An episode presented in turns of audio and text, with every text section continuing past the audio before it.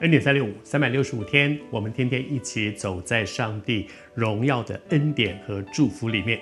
谢谢主。昨天和你分享到说，门徒对于耶稣所说的一些话，他们听不懂、不明白，但是耶稣要他们把这些不明白的事放在心里，不要乱猜，放在心里，反复思想。然后圣灵会带领我们，生命的经历也会帮助我们越来越多明白神的话，也明白神所做的事情原来是有道理的。求主恩待我们在神的恩典里面。为什么神不让他们明白呢？神是全能的神呢，他要让他们明白应该很容易啊。为什么呢？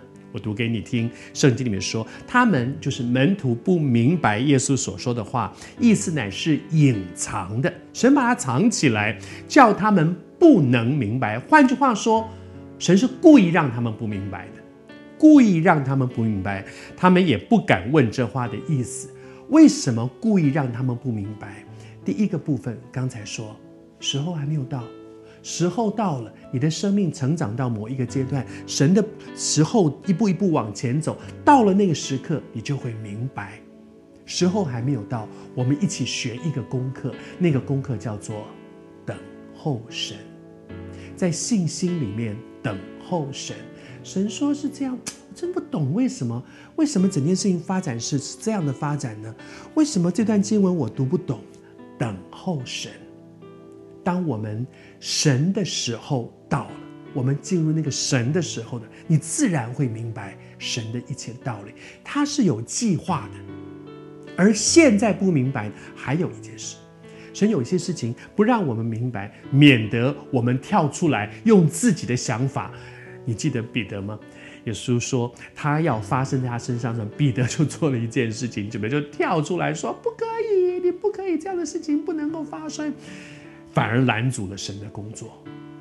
我求主神恩待我们，神不要我们明白，不是愚民政策，而是我们的生命还没到那个阶段，而是神的时候还没有到，也让我们在这个时刻，亦不会因为我们懂了一些似是而非的一些东西就轻举妄动，反而拦阻了神的工作。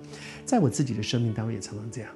许多的时候，我我我在整个事情的发展还没有清楚神的带领之前，我就插手进去，我就觉得啊，这个事情应该这样，这个人应该这样，我应该这样调度。结果我真的发现，在那个神的时候还没有到，我插手进去的时候，后来都是打乱神的工作。因为我们在，我我我在我在台湾，其实在这里我们有句话说，你不要给他添乱，你就是来添乱的，你是来乱的哦。就惹了很给神添了很多的麻烦，我求主施恩，你也正在面对许多的心中的疑惑，为什么很多的问号在你心中吗？安静等候，不要硬插手，免得我们不是在神的事上与神同工，反而是拦阻了神的工作。不要给神添乱。